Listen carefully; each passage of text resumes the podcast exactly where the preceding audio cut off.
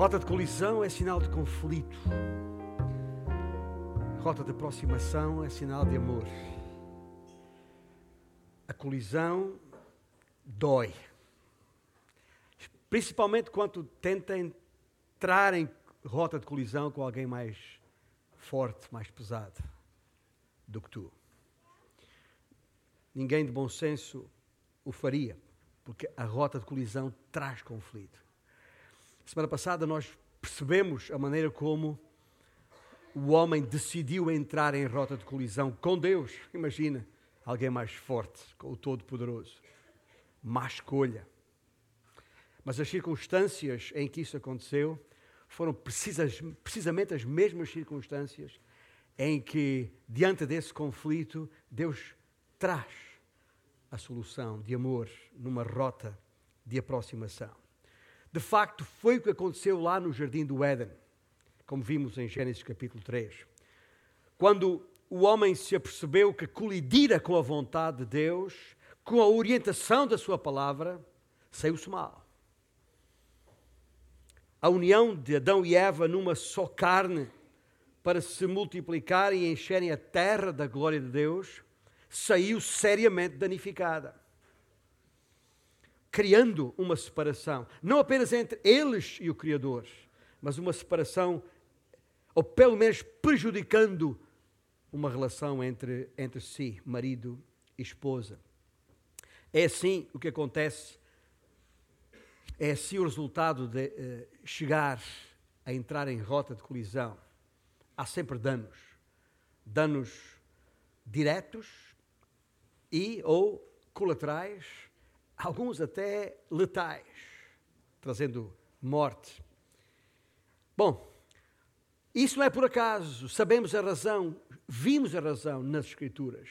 O inimigo, Satanás, o diabo, a antiga serpente, sabia muito bem que, ao contrariar a execução do maravilhoso plano de Deus, ele sabia muito bem que o colocar o homem e a mulher em rota de colisão com Deus, ele sabia muito bem o resultado disso. E afinal, o resultado disso é a história, a própria história da humanidade. Todos os problemas que há à face da Terra, tudo aquilo que, que nós, homens e mulheres, sofremos na pele, ou dire, direta ou indiretamente, é resultado dessa queda, dessa colisão, desse conflito. Mas o amor de Deus é, é perfeito. E obviamente ele não ficou, não ficou parado à espera de ver os, os efeitos finais. No imediato, se aproximou do homem. No imediato, como, como, quem, como quem responde a uma chamada de 112, como quem responde a uma emergência, já o Senhor imediatamente deu início a uma rota de aproximação para contrariar a rota de colisão escolhida pelo homem. E é aí que, voltando a Gênesis capítulo 3, e sugiro que ainda voltemos a Gênesis capítulo 3, mesmo antes de chegarmos finalmente a Colossenses capítulo 3, ainda em Gênesis capítulo 3, veja lá o que, porque ali está, logo no versículo 8, a expressão claríssima dessa aproximação. Logo após a queda, logo após o homem e a mulher decidirem entrar em conflito com Deus. Quando ouviram a voz do Senhor Deus, estou a citar Gênesis 3:8. Quando ouviram a voz do Senhor Deus que andava no jardim pela viração do dia, esconderam-se da presença de Deus. O homem e a sua mulher por entre as árvores do jardim. E chamou Deus ao homem e perguntou: Onde estás? Num parênteses, interrompendo aqui a leitura, não é por acaso que quando Deus entra em cena, logo após a queda, para iniciar a sua rota de aproximação, Ele não chama por Eva. É pela mesma razão que Paulo, quando fala, por exemplo, a respeito da entrada do pecado no mundo, lá em Romanos capítulo 5, versículo 12, Paulo diz: Por um homem entrou o pecado no mundo. Afinal, foi ao homem que Deus deu a autoridade e, consequentemente, a responsabilidade, porque uma e outra são inerentes. Portanto, Eu vou pedir a todos nesta sala, nesta manhã, que não fujam da aproximação de Deus. Porque Ele quer restaurar a sua relação com todos. Mas peço especialmente aos homens para não se esconderem.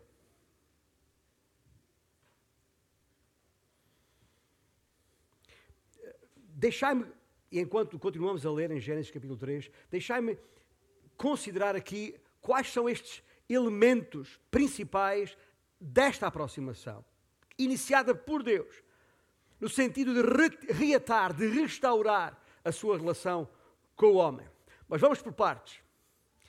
Depois de, no domingo passado, termos uh, considerado o que Deus disse diretamente ao diabo, à serpente, e porquê, vamos agora ver o que ele diz à mulher. Porque, embora tenha primeiro e exclusivamente responsabilizado o homem, apesar de o homem logo ali se ter desculpado com a mulher, a mulher que tu me deste, apesar de Deus ter responsabilizado primeiro o homem, quando tem que, quando Deus vai agora apresentar a solução, ele dirige-se primeiramente à mulher.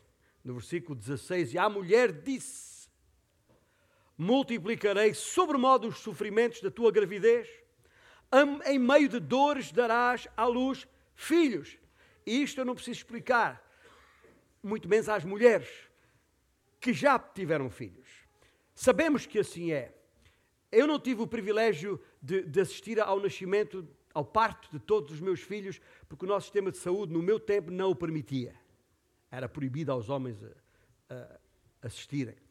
Uh, apenas assisti ao, ao, nascimento do meu primeiro filho, porque uh, foi, não foi num hospital uh, público, e por isso me foi permitido fazê-lo. Mas foi suficiente para perceber quanta dor há naquele momento para uma mulher. Ah, aliás, deve doer mesmo muito, porque ah, a ciência ah, tomou medidas, ah, e, inclusivamente ah, se passou a usar aquela anestesia epidural. Por alguma razão. Por alguma razão. Porque deve doer mesmo muito. E já agora, eu não tenho nada contra a aplicação dessa, dessa epidural mas porque afinal de contas ela até prova a veracidade, a realidade de Gênesis capítulo 3. Quanto eu preferia o método natural, mas como sou homem, não tenho voto na matéria. E embora o homem tenha de liderar a sua casa, não parece que esse seja o tipo de guerra que o homem quer comprar com a mulher. Bom, mas fecha o parênteses, voltando ao texto. E à mulher disse o Senhor: multiplicarei sobre modo o, a, o, os sofrimentos da tua gravidez, em meio de dores darás à luz filhos, o teu desejo será para o teu marido e ele te governará. E assim é. De uma maneira ou de outra, a mulher vai sempre tentar contrariar a autoridade do homem, vai até manipular, para controlar. Isso pode ter vários desenvolvimentos, e tem, mas acaba por resultar sempre no mesmo. Porque a essa rebeldia da mulher, e não vale a pena chamar-lhe outra coisa, o homem vai sempre responder de uma de duas maneiras. Ou vai responder passivamente, deixando a coisa andar. É aquilo que a semana passada eu apelidei de, de, de imbecilidade. Uh, palermice do homem, enfim, outros, outras palavras que podem adicionar a isto. Quer ele vai ou responder passivamente ou vai responder agressivamente, seja emocional, uh, uh, seja verbal ou fisicamente. E assim, o que antes era harmonia, antes da queda, acaba danificado pela queda. E veja-se o que foi dito ao homem, logo de seguida. Adão disse, versículo 17: Visto que atendeste à voz da tua mulher e comeste da árvore que eu te ordenara não comesses, maldita é a terra por tua causa. Em fadigas obterás dela o sustento durante os dias da tua vida. Ela produzirá também cardos e abrolhos, e tu comerás a erva do campo. No suor do rosto comerás o teu pão até que tornes à terra, pois dela foste formado. Porque tu és pó, e ao pó tornarás. Ora bem, ao homem, estamos indo por partes aqui, Deus ordenou que cuidasse de tudo à face da terra. Uma ordem que, se bem se recordam, foi anterior à queda. Às vezes a gente confunde as coisas, quando lê isto, pensa que o trabalho é de facto uma coisa má, porque resulta da queda. Isso é uma falácia total, não tem qualquer base, não faz sentido nenhum. O trabalho foi instituído por Deus antes da queda. Deus deu trabalho ao homem antes da queda, deu tarefas específicas ao homem antes da queda. E antes da queda, o homem as cumpriu, trabalhou de facto, e trabalhou com toda a alegria e harmonia, de uma maneira tal que as coisas estavam indo bem. O que aconteceu agora relativamente ao trabalho foram as condições do trabalho. As condições do trabalho é que mudaram. Ele teria que continuar a trabalhar, só que agora seria com fadiga no suor do seu rosto e com maior dificuldade, porque a terra teria inclusivamente cardos e abrolhos. Não seria fácil trabalhar a terra. Portanto, nada mudou quanto às suas funções inicialmente atribuídas por Deus. O homem continuava a ser o governador representativo, como sublinhei a semana passada, do Deus Todo-Poderoso.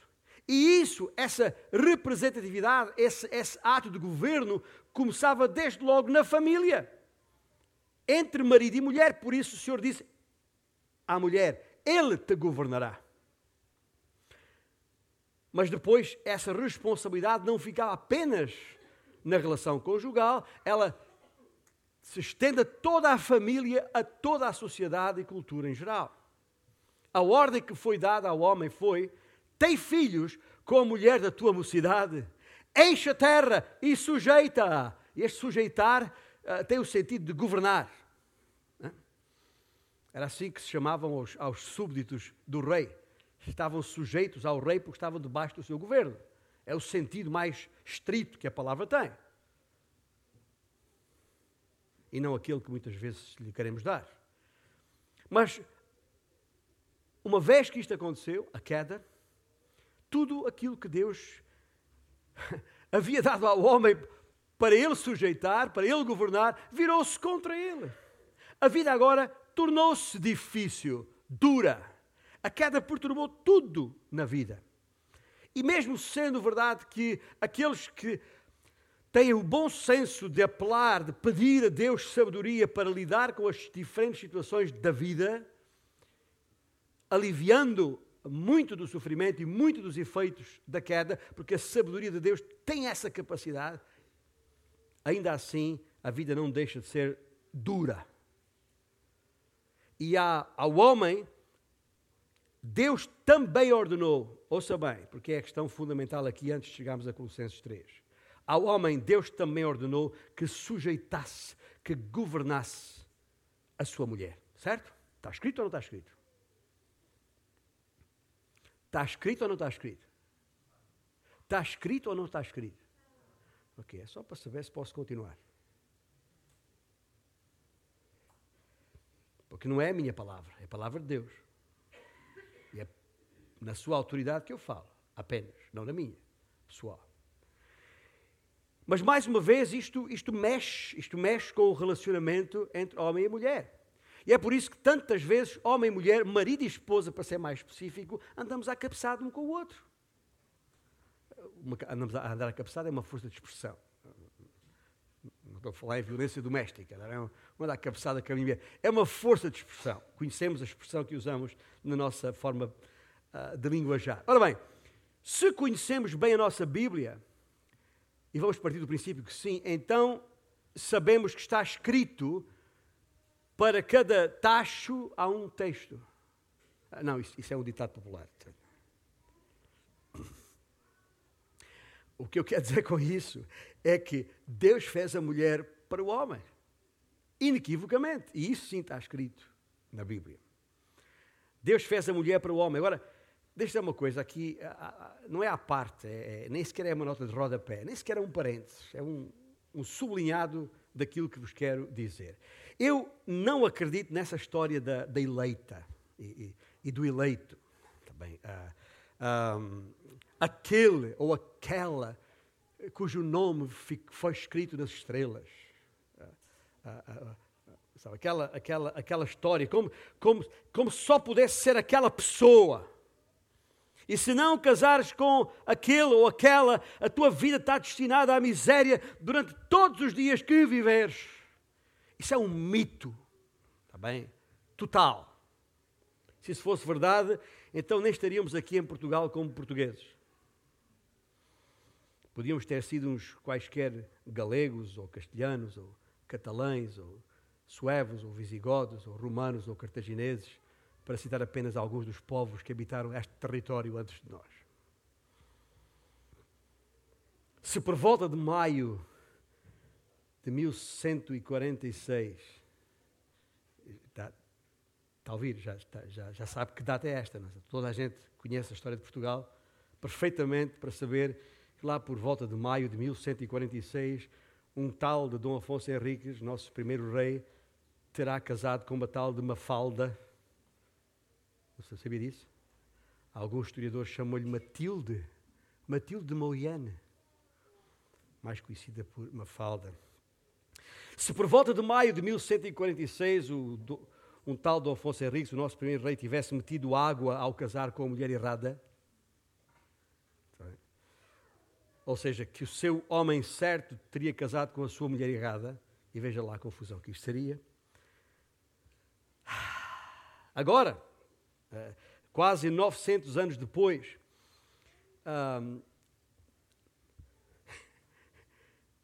fazendo este exercício de, de, de contas, de, de, de, fazermos estas contas exponencialmente ao longo da história, estes 900 anos, ninguém tinha hipótese. Ninguém tinha nenhuma hipótese. E aquele, aquele mítico um ou uma né, podia ter acabado por ser um, unicórnio uh, ou, um, ou um Yeti. Sabe o que é um Yeti? Uh, o abominável homem das neves. Uh, o abominável homem das neves, exatamente. que é lá dos, dos Himalaias, né? e que tem também alguns parentes de, mais ou menos da mesma estatura, acima dos dois metros. Os, os parentes que eu estou a falar, é um, um, lá nos Estados Unidos há um tal de Bigfoot. Né? Lá na, na, na Amazônia há um tal de Mapinguari. Né? O que é que é? Nunca ouviu falar nisso? Faz, vai, vai ao Google e vais encontrar, foi o que eu fiz. Como é que é? Por aí. Sei lá. E todos eles possuem o mesmo odor fétido característico, característico. E todos possuem existência não confirmada, embora o governo do Nepal, eh, desde 1968, considere o Yeti como oficial. Os pesquisadores sugerem que o, o tal de Yeti tem o estranho hábito de acasalar com seres de outras espécies, como os humanos, deixando descendentes por todo o mundo com características muito parecidas com as suas, embora adaptado sempre ao, ao clima local. Como o lobisomem, como o lobisomem, ou, ou um qualquer super-homem do mundo da fantasia. Ah, e eu bem sei que algumas de vós, meninas ou senhoras, acham que já encontraram o seu super-homem. Algumas acham que encontraram o seu lobisomem, mas é outra história. Uh, mas não, não encontraste nada. Porque não existe. Esse um ideal esse, é um mito. Essa coisa não faz sentido absolutamente nenhum. Talvez ainda estejas aí a pensar nisso, nessa obsessão. Tem que encontrar aquele ou aquela. Escuta uma coisa: sabeis como é que eu sei que Ana Maria é aquela? Porque casei com ela. Só depois de ter casado com ela que eu fiquei a saber que era ela. Porque me casei com ela há quase 39 anos, e não 38, como por lapso disse a semana passada, e alguns notaram isso. Eu sempre me engano nos anos de casada. Ah, ah, É por isso que eu sei que é ela. Bem, é pergunta, mas ela é a pessoa ideal para mim? Num certo sentido é. Algumas coisas é. Noutras, ela tem algumas arestas difíceis de que nós continuamos a limar até hoje. Há sempre aqueles momentos de impasse. Concordamos numas coisas, discordamos noutras. Há situações que temos até que buscar conselho de alguém mais experiente ou mais sábio. E, regra geral, a orientação que recebemos, se são pessoas experientes e sábias, é sempre a mesma. Há que orar, há que decidir e há que avançar. No final das contas, o que é que Deus nos mandou fazer? E quando eu faço esta pergunta, lembrar o que é que Deus nos mandou fazer, convém lembrar aquilo que dissemos a semana passada, que os mandamentos de Deus não nos privam de nada, antes nos dão tudo. E Ele nos mandou nos aproximarmos um do outro e ter filhos e continuar a encher a terra e a governá-la. Esse é o plano ideal de Deus, não há outro. E ao longo do Velho Testamento, de todas as chamadas escrituras da Bíblia judaica, uh, uh, uh, com uma exceção ou outra, o que vemos é o oposto disso. Ou não é? O que é que nós vemos em tantas histórias do Velho, do, da Bíblia, do Velho Testamento?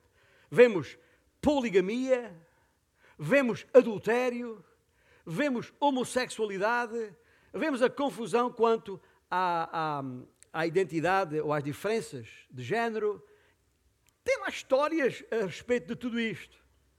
É verdade que eh, também vamos vendo aqui e ali reflexos de, de, de vislumbres do plano de Deus, de como é que as coisas deviam ser feitas. Mas é sempre a mesma história. É para ah, e tal, afinal lá o rei Davi, o tal que era segundo o coração de Deus, teve mulheres que nunca mais acabou. Ou pior, o, o, o, o rei Salomão, 700 mulheres. O homem mais sábio à face da terra. Eu quero ser tão sábio quanto ele. Escuta, essas coisas estão lá, de facto, são as tais histórias que eu falei, estão lá, mas não era esse o plano de Deus. E já agora, todas essas histórias, se as ler com atenção, vai perceber que o resultado delas foi desastroso, trouxe ruína, trouxe problemas, sempre. Porque entrou em rota de colisão com Deus e não de aproximação. E já agora, quando eu falo de vislumbres do plano de Deus, e já uma vez disse aqui, mas vou repetir: leia junto com a sua mulher, ou a, seu, a sua ou a mulher junto com o seu esposo, leia Cantares de Salomão. Bem? Leia Cantares de Salomão e, e, e, vai perceber qual era o plano de Deus. Vai até perceber como é que aquele livro, a mensagem, aponta para o Senhor Jesus Cristo. Porque depois, quando chegamos ao Novo Testamento, porque afinal todas as escrituras do Velho Testamento apontam para Jesus Cristo, quando finalmente chegamos ao Novo Testamento e voltamos a ver e a perceber qual era o plano de Deus, aquele plano ideal, o qual nós devíamos seguir sempre. E é aqui que chegamos a Colossenses. Tem a sua Bíblia à mão? Abra lá em Colossenses capítulo 3. E aqueles dois versículos, 18 e 19. Mas, como disse há bocado, vamos por partes. Tal como em Gênesis, tal como em Gênesis, o Senhor se dirigiu primeiro à mulher e depois ao homem. Também aqui, Paulo, aos Colossenses, como aos Efésios, dirige-se primeiro às mulheres e depois ao homem. Ah, e, e, e, e talvez, talvez, eu devo voltar a, a, a abrir aqui um, uma, uma, nota, de, não de rodapé, mas uma nota prévia, e levantar a questão: por que é que isto acontece? Porque é que sempre que o Senhor, na Sua palavra, aborda o, o, o, esta questão da relação entre o homem e a mulher, e apesar do homem ser o cabeça da família, a Bíblia nunca se dirige primeiro ao homem. Por que será? Sabe por quê? Porque nenhum homem conseguirá jamais liderar uma mulher que se recuse a segui-lo.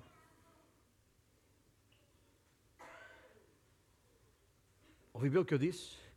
Nenhum homem alguma vez será capaz de liderar uma mulher, de governar uma mulher que se recuse a segui-lo.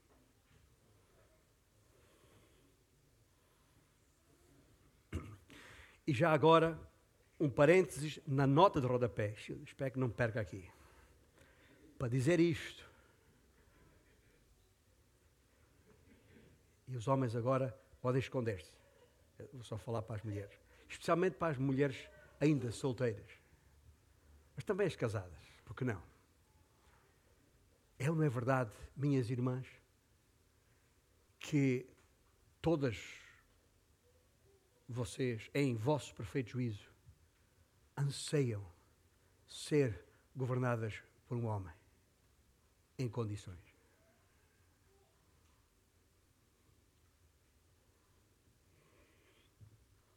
É uma pergunta. Fechou parênteses. Os homens podem sair de trás das árvores. Agora. E vamos continuar. Vamos perceber o que é que se passa aqui. Porque, porque uh, é assim. Não, é, não, não há hipótese, repito, não há nenhuma hipótese de um homem conseguir governar uma mulher se ela se recusar a isso. Nem que se chame Cristiano Ronaldo. E tenha tudo o que um, uma mulher gostaria, sonha que um homem tenha para lhe dar. Não tem qualquer hipótese. E não, se uma mulher pensar, eu não me interessa o que tu dizes, não quer saber o que tu pensas, vou fazer o que eu quero, Acabou. Põe um ponto final nisso, não há, não há volta a dar. É esta questão. Também pode ser o homem, o tal super-homem à face da terra, tem sempre um pedaço de cripotina, ou bem chama aquilo? Ah, que, que, vai dar cabo da, da história, vai, vai, vai pôr de, de rastros. Que, que, como é que chama? Cripotina?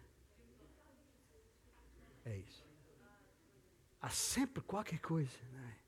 Sempre qualquer coisa, por mais super-homem que pareça, que, que o põe de rastros, de joelhos ali, diante da, da, da situação. Agora, o que é que diz a Escritura? Versículo 18: Esposas, esposas, sede submissas ao próprio marido, como convém no Senhor. Como convém no Senhor. Agora digam, por favor, explica-me bem, como se eu fosse uma criança de 4 anos, o que é o que é que isto quer dizer? Como é, como é que isto acontece? Uh, o que é isso de amar o teu marido em submissão? Há uma, há uma palavra muito simples, eu não vou, quero dar a ideia que, que isto é uma coisa fácil, porque sabemos que não é por experiência, mas há uma palavra muito simples que, no fundo, resume tudo. Amar, ou melhor, sim, como diz a Bíblia, amar o seu marido em submissão significa respeitá-lo. Respeitá-lo. E é o que está em Efésios 5, já agora uma passagem paralela a esta, embora mais detalhada. Há que respeitá-lo. Há, ou seja, há uma maneira de confrontar o teu marido respeitosamente. E há uma outra maneira que é não confrontar. Ou seja, se não consegue confrontá-lo respeitosamente, o melhor é não confrontar a, a minha mulher, eu tenho que falar com cuidado que ela está aqui na sala. Eh, a minha mulher, uh, uh, há muito que aprendeu isso. eu acho que ela é quase uma ciência. Que às vezes eu percebo que ela está a tentar dar uma volta. Mas, mas não me importa, não me importa, sabe porquê? Porque eu sei que a sua intenção é fazer a coisa certa.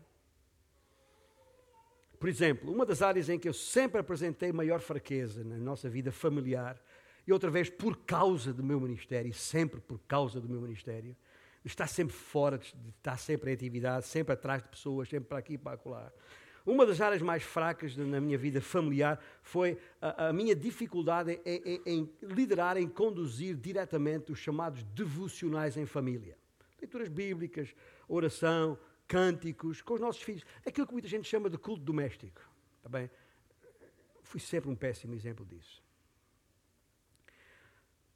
Mas eu nunca, em instante algum, minha mulher veio para mim naquela, mas porquê é que tu não cuidas da nossa família? espiritualmente, como cuidas das pessoas na igreja. Até parece que não queres saber do, do futuro espiritual dos nossos filhos, da sua fidelidade ao Senhor. És uma tristeza. A minha mulher nunca falou assim para mim. Não é isso que acontece. Sabe o que ela faz? Vem ter comigo tranquilamente, começa a falar sobre as diferenças que há entre os corações e personalidades do Levi e do Silas, ou entre a Ana e o Timóteo, nunca entre os quatro, porque eles viveram em casa em épocas diferentes. Ou começa a falar comigo sobre os seus comportamentos e de como ela esperava que o Senhor cuidasse deles. É a maneira da Ana Maria dizer para mim, com todo o respeito, Otó, precisas de te ligar à casa. Eu fico feliz por estares a ser bem sucedido na igreja, no teu ministério, mas a tua primeira responsabilidade é a família. Outra vez, dirá ainda mais sutilmente, sutilmente. O que achas uh, que aqueles, porque ela a falar com o pastor, o que achas que aqueles versículos em Efésios 6 querem dizer sobre como deve ser a relação entre pais e filhos e tal? O que, que é isso de, de, lá em Deuteronômio, de inculcar nos nossos filhos a palavra de Deus e, e, e, e os, uh, inculcar a glória de Deus na, na, na próxima geração? Como é que isso se faz a partir de casa? Pergunta. Uh, aliás, mais recentemente, eu estava até eh, no estudo com as senhoras da igreja a falar sobre isso e, e, e, e as, as, irmãs mais novas a esse respeito. Naquele nosso estudo, a, dúvida surgiu: como é que é? E é aí que eu puxo dos meus galões teológicos eh, e, do, do grego e, digo: senta aí, eu vou, vou explicar a, a teologia da coisa. Estou, estou, estou, estou não faço isso. Seria absurdo. Eu, eu sei o que ela quer dizer. Não tenho mais do que pedir perdão por isso. E, e porque ela está cheia de razão. Portanto, minha irmã, como penso poder estar a tentar mostrar aqui, e já agora, daqui a bocado, vou ouvir a minha mulher, porque eu não lhe pedi autorização para falar estas coisas, mas mas uh, como, como, se vê, há, há, uma, há uma maneira de confrontar o marido com respeito. E é isso que as Escrituras te pedem, mais nada. A mulher deve amar o seu marido submetendo-se à sua liderança carinhosa e humilde. Hum. Agora acrescentei aqui os adjetivos. Mas lembra-se, estes adjetivos que eu acrescentei estão ligados àquilo que eu há bocado disse: nenhuma mulher vai alguma vez seguir um homem a não ser que. E a questão está aqui. Agora, deixa dizer uma, uma coisa. tem havido múltiplas situações no nosso casamento, não tenham sido poucas, talvez muitas mesmo, em que eu limito-me a pedir-lhe, Ana Maria, confia em mim, deixa comigo. E ao longo dos anos, mesmo com muitas falhas minhas, tenho procurado, eu sublinho muitas falhas minhas, tenho procurado honrá-la, amá-la e ouvir o seu conselho. Mas em outras, muitas ocasiões, eu não tenho mais que governá-la. Porque é isso que Deus espera de mim. Ouça, eu não, eu não decido nada sobre a arrumação da casa. Também, os meus filhos são. Eu nunca discuti com a minha mulher se os pratos deviam estar naquela armário ou no outro, se os talheres eram naquela gaveta ou na, ou na, ou na outra. Eu nunca, nunca entrei nesse tipo de discussão. Bem, eu não decido nem o que se come lá em casa. Apesar da sua insistência, o que é que gostarias de comer? É o que tu quiseres. É sempre a minha resposta. Tu puseres na mesa, eu, eu como. E até mesmo, até mesmo se levo a minha mulher ao cinema, coisa raríssima, nunca é para ver filmes de ação, mas sempre tipo música no coração. Que eu sei que é o que ela gosta. Eu não, eu não me chateio com a minha mulher só por cada vez que volto ao volante do meu carro, depois dela o ter usado e a, a estação de rádio está na antena 2 em vez da TSF ou no observador onde eu tenho, para ouvir as notícias. Então fico chateado com isso. Alguma vez eu mandei vir com a mulher por causa disso. Não vale a pena. Isso é uma coisa absurda. Eu não entro nesse tipo de guerra. Está bem? Não, não, porque sei que virão tempos em que eu preciso tomar decisões importantes, à minha responsabilidade e às vezes sozinho ter que as tomar, e preciso de ter ao meu lado uma mulher tranquila. Não me quero desgastar com esse tipo de batalhas, porque há outras batalhas muito mais importantes que temos que travar juntos. O que o Senhor pede à Ana Maria, nesses momentos em que ela não está tão segura e em que eu tenho que, que liderar a minha família de maneira gentil e humilde, o que o Senhor pede dela é que ela se submeta a isso. Ou seja, não tem que ter um braço de ferro com a minha mulher. Nem significa que tenho que dar um murro na mesa e gritar é assim que eu quero e acabou. Nada acontece por impulso ou decreto. Nenhuma grande decisão tem de ser tomada da noite para o dia, tem que ser agora. Há coisas que têm que ser amadurecidas no tempo. Algumas levam anos a amadurecer. Uh, as Escrituras, em outros textos, como por exemplo em Tito, têm mais informação sobre isto. Ali em Tito 2, uma exortação às mulheres a amarem e a se sujeitarem aos seus maridos, para que a palavra de Deus não seja difamada. Uma outra razão interessante a este respeito, para não entrar em rota de colisão com Deus. Aquele, aquela expressão que está ali no versículo 4 a, a, ensina a, orientação às mulheres mais velhas para ensinarem as mais novas a amarem os seus maridos. Esse verbo amar que está ali é o, é o, é o verbo filéu. O verbo filéu é o verbo que fala de amor fraternal. Sabe o que isso quer dizer? É que significa que tem que haver entre nós, marido e esposa, companheirismo. Temos que ser bons amigos. Aliás, se a minha mulher não for o meu melhor amigo, alguma coisa não está bem aqui. E se eu não for a melhor amiga dela? Não é, é assim que funciona. Mas percebem o que eu estou a dizer? ah, ah, ah, não deve haver coisa mais triste, e nós conhecemos tantos casos assim, não deve haver coisa mais triste que um casamento onde se partilha uma conta bancária, uma casa, talvez uma cama e mais nada.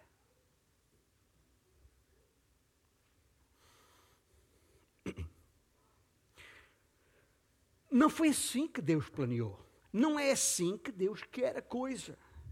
Tem que haver, de acordo com o plano de Deus, tem que haver calor ali. Tem que haver entre nós riso, gargalhada até.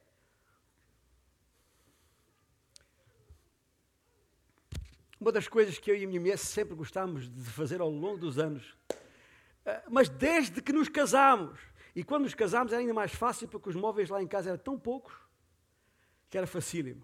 Mas como não tínhamos dinheiro para comprar móveis novos, sabe o que a gente fazia? Mudávamos o lugar dos móveis e parecia que tinha uma casa nova. E, e, e, e fazíamos isso tantas vezes, fizemos sempre. Quando, ouça, estamos casados há quase 39 anos e continua a ser assim. Ainda ontem, ouça bem, ontem à noite a minha mulher disse, olhando, estávamos sozinhos na sala, eu acho que tenho que mudar aqui qualquer coisa. São estas coisas que, que, que, que fazem aquela, aquela. A gente ri com isto, olhamos um para o outro e. Né?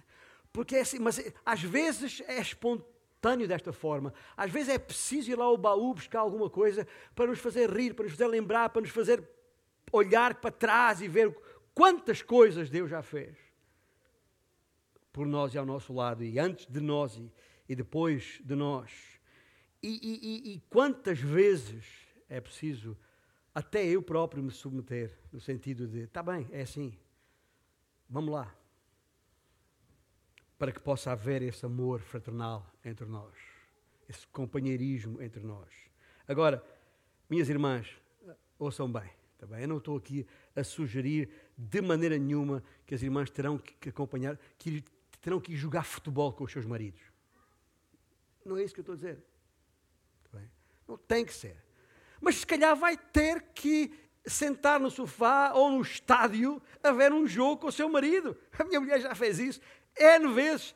Eh, eh, aliás, até tenho a impressão que foi condição logo para eu saber se era ela, antes de casar, enquanto namorámos. Uma das primeiras coisas que fiz, levei a minha mulher ao Estádio Nacional em Lisboa para ver a final da Taça de Portugal entre o Benfica e o Sporting. Ah, entre o Porto e o Sporting. Sim, entre o Porto e o Sporting. De 1900 e troca o passo no tempo em que o Sporting andava nas finais da taça. Ouça bem, ouça bem. E ela foi, ela foi. se lhe perguntarem o que é que ela se lembra desse jogo até hoje, só se lembra dos paraquedistas que trouxeram a bola para entregar para começar o jogo. E, eu sou capaz de dizer a equipa, pelo menos a do Sporting, que jogou esse jogo. Se percebem? Mas é isto que tem que ser feito, porque isto é que traz, é que traz. Agora, também vos digo, minhas irmãs, ah, não é só acompanhar o marido nessas coisas, é também tem que ter cuidado especial, principalmente com a tua boca. Pois deixe dizer, agora falo homem, como homem, outra vez os homens aqui fecham os ouvidos, voltam para trás das árvores, aqui, para, para ouvir o que eu vou dizer a seguir. Ah, ah, ah, nada pode causar mais dano a um homem do que aquilo que a sua mulher diz a seu respeito. Se for negativo. Talvez por isso a Bíblia diz, literalmente em vários textos, que é melhor um homem viver no deserto do que uma mulher, do que uma mulher briguenta e amargurada. Ouça bem, a Bíblia diz, estou a citar Provérbios capítulo 21, leia versículo 9 e leia versículo 19, e no versículo 19 diz: É melhor um homem viver no deserto do que com uma mulher briguenta e amargurada. Talvez por isso o Senhor diz ao homem, logo a seguir, no versículo 19: Maridos, amai vossa esposa e não a trateis com amargura. Uma coisa resulta na outra. Inevitavelmente, uma coisa resulta na outra. Não há volta a dar a isto. Mas mesmo que ela fale isso, mesmo que ela diga alguma coisa que dói, magoa, a gente fica até a sangrar. Escuta, quando eu paro para pensar e, e ouço Deus perguntar: como é que é, homem? Ô, António, como é que é? Queres, queres continuar a viver com essa mulher mesmo assim ou queres que eu te deixe no, no deserto para seres comido por abutres? É óbvio que eu quero. Eu aguento a minha mulher, claro que aguento a minha mulher. Mas é só para perceber que estas coisas estão associadas, não podem ser desligadas. O homem deverá amar a sua esposa, é isso que está escrito aqui no versículo 19. É o homem terá que amar a sua esposa de lá para onde der. Sejam qual forem as circunstâncias, tem que se sacrificar por ela, como está escrito em Efésios capítulo 5, mais uma vez. Ou seja, por outras palavras, dar a sua vida por ela, se for caso disso. Por outras palavras, ainda, isto quer dizer que nós não amamos a nossa esposa para sermos correspondidos. Não é por isso que amamos a nossas esposas. Porque isso seria uma razão egoísta. E isso não é amor.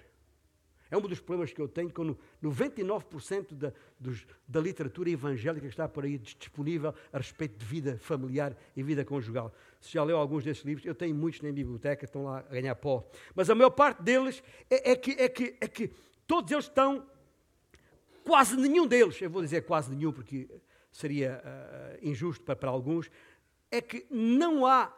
Nem, o, o ensino, o conselho, a instrução desses livros não está concentrado na cruz de Cristo, não está centrado na cruz de Cristo. O que nos pede, o que nos sugere é que nós demos uma coisa em troca de outra. O que não tem nada a ver com os fundamentos do amor, nem coisa que se pareça. Quer que eu dei um exemplo de um desses manuais? A gente lê coisa do género. Oh, oh, oh, oh homem, aspira a casa lá em casa e lava a louça e vais ver que vais receber dose dobrada da tua mulher.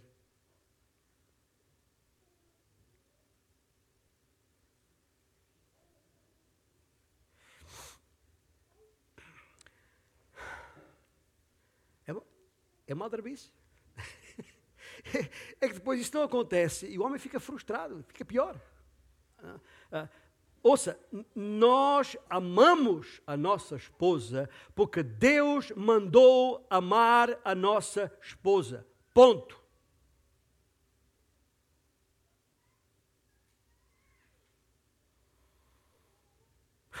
Alguns dizem, ah, pastor, você não conhece a mulher que eu tenho. Escuta. Muito provavelmente ela já era assim quando casaste com ela. Ou a mãe já era assim. A mãe dela. Eu digo isto que foi o conselho que a minha mãe sempre me deu. Antes de decidir casar com uma mulher, conhece bem a mãe dela. Foi um conselho que a minha mãe me deu. E por acaso seguiu à, à risca. Conheci a minha, minha sogra eh, ainda muito antes de sonhar que vinha a casar com o filho dela. E talvez por isso, já depois de casados durante muitos anos, sempre que havia algum conflito entre a minha mulher e eu, a minha sogra sempre tomava o meu partido.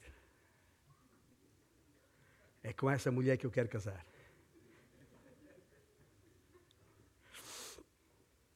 Agora, vamos, vamos, vamos. Escuta, há, há, outro conselho. Há uma coisa que é preciso nós também acordarmos e para, para, para a, real, a realidade. Nós também temos que promover o romance. Eu, eu, ouça, promover o romance, mas pastor, onde é que está na Bíblia? Está, outra vez, leia Cantar Salomão. Leia Cantar Salomão. Nós temos a obrigação bíblica de a atrair, de a seduzir, de a cativar, de nos elevarmos com ela. Nós temos de continuar a namorar com ela. Temos que continuar a dizer: Estou apaixonado por ti, 40 anos depois.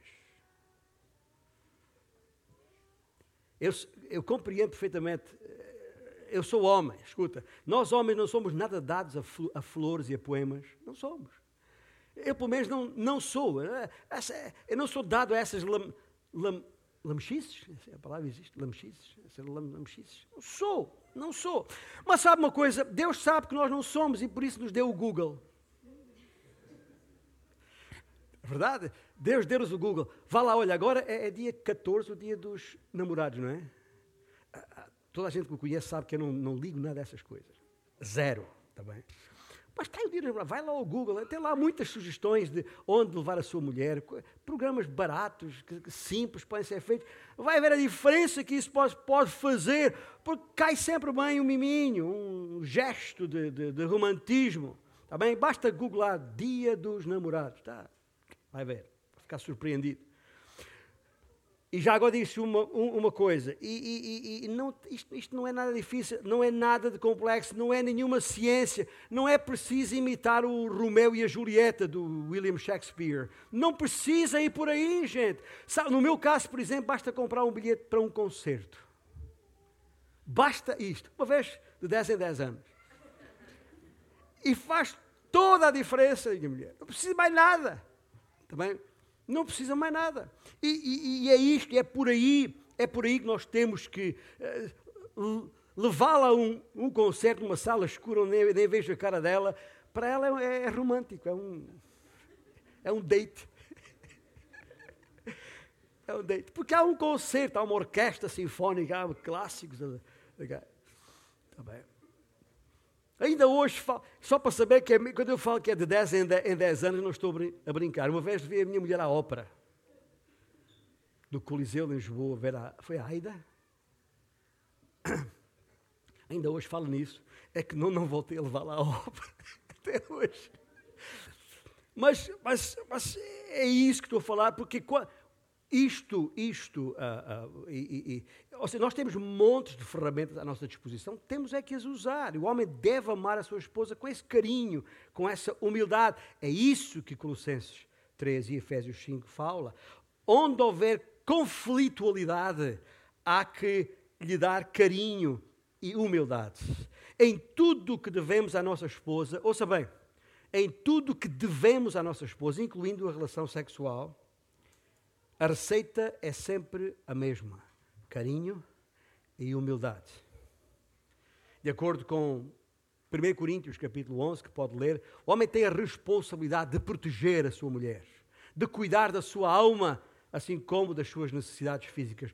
Ouviu, ouviu o, que, o que eu disse? Das suas necessidades físicas e não das suas exigências físicas. São duas coisas diferentes. Diferentes. Bem diferentes.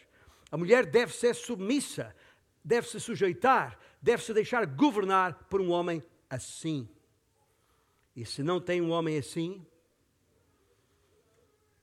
e se não tem um homem assim, minha irmã, ouça bem, ainda assim tem que respeitosamente se sujeitar a ele.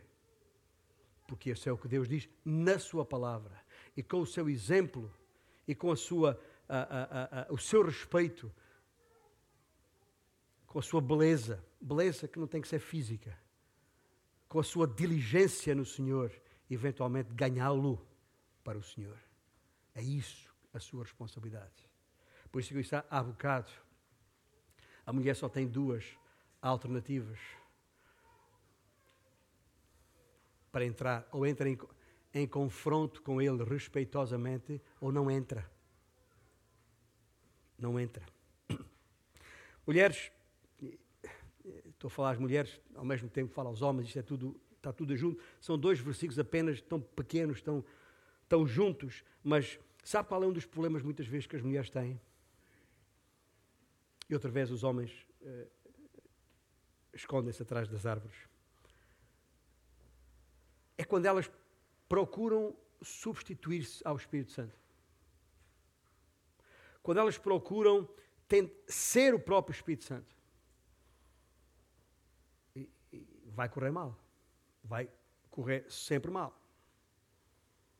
Estou a pensar, o que é que o pastor quer dizer com isso? Eu vou dar um exemplo. Imagina agora, sai daqui do culto, entra no carro, marido e mulher, para casa.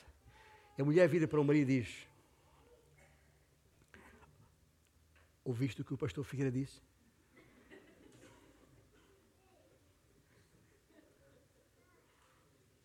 É isso que eu quero dizer, o Espírito Santo. Não vais por aí, está bem? Ainda está para nascer o primeiro homem, não sou eu de certeza, que vai encaixar isso tudo direitinho e responda: Meu amor, é já a seguir. Mal cheguemos a casa, vou imediatamente começar a implementar essas coisas no nosso casamento. Se eu dissesse à minha mulher, ela olha para mim, aldrabão. O que ela sabe é quando ela diz isso, eu gajo.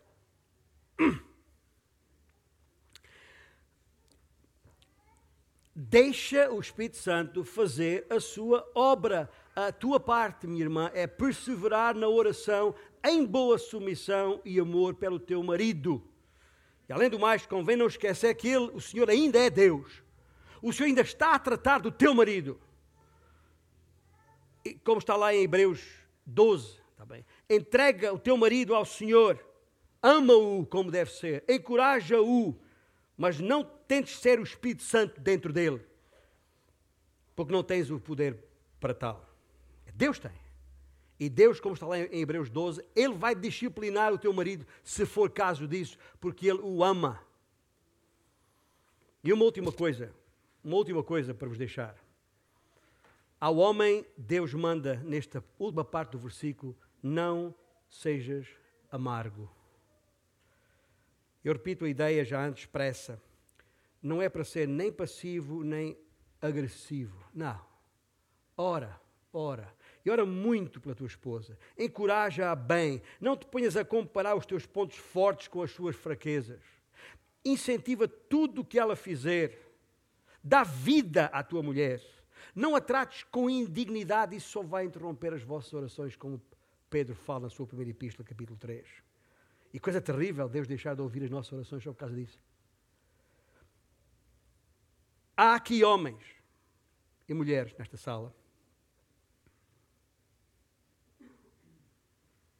com dificuldades nas suas vidas matrimoniais. Ah. E minha oração é que todos possamos voltar a Gênesis 1 e 2, antes do 3. E talvez haja alguma decisão a tomar, meu irmão, minha irmã. Um pecado para confessar. Perdão a solicitar. É preciso parar essa rota de colisão e retomar uma rota de aproximação. E para aqueles ainda solteiros, estavam aí a pensar: o pastor não tem uma palavra para nós? Tenho. É tudo o que eu já disse até aqui. E acrescento mais isto. Se ainda estão solteiros, recomendo que comecem a buscar essa santidade, esse nível de santidade, mesmo durante o namoro. Que aprendam, durante o namoro, que aprendam a não esconder as vossas próprias fraquezas, mas a, expô-las e a tratar delas logo, para que não as levem para o casamento.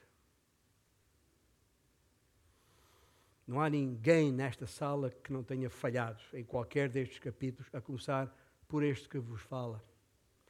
Mas sabemos todos pela graça de Deus, podemos continuar a crescer em santidade e voltar a irradiar a glória de Deus, tal como era, tal como era o seu plano original. Vamos ficar de pé, vamos nos apresentar diante do Senhor com corações famintos dele, atentos a ele e ao seu plano. O seu amor e a sua graça está à nossa disposição. Usemos tudo isso para a sua glória. Amém?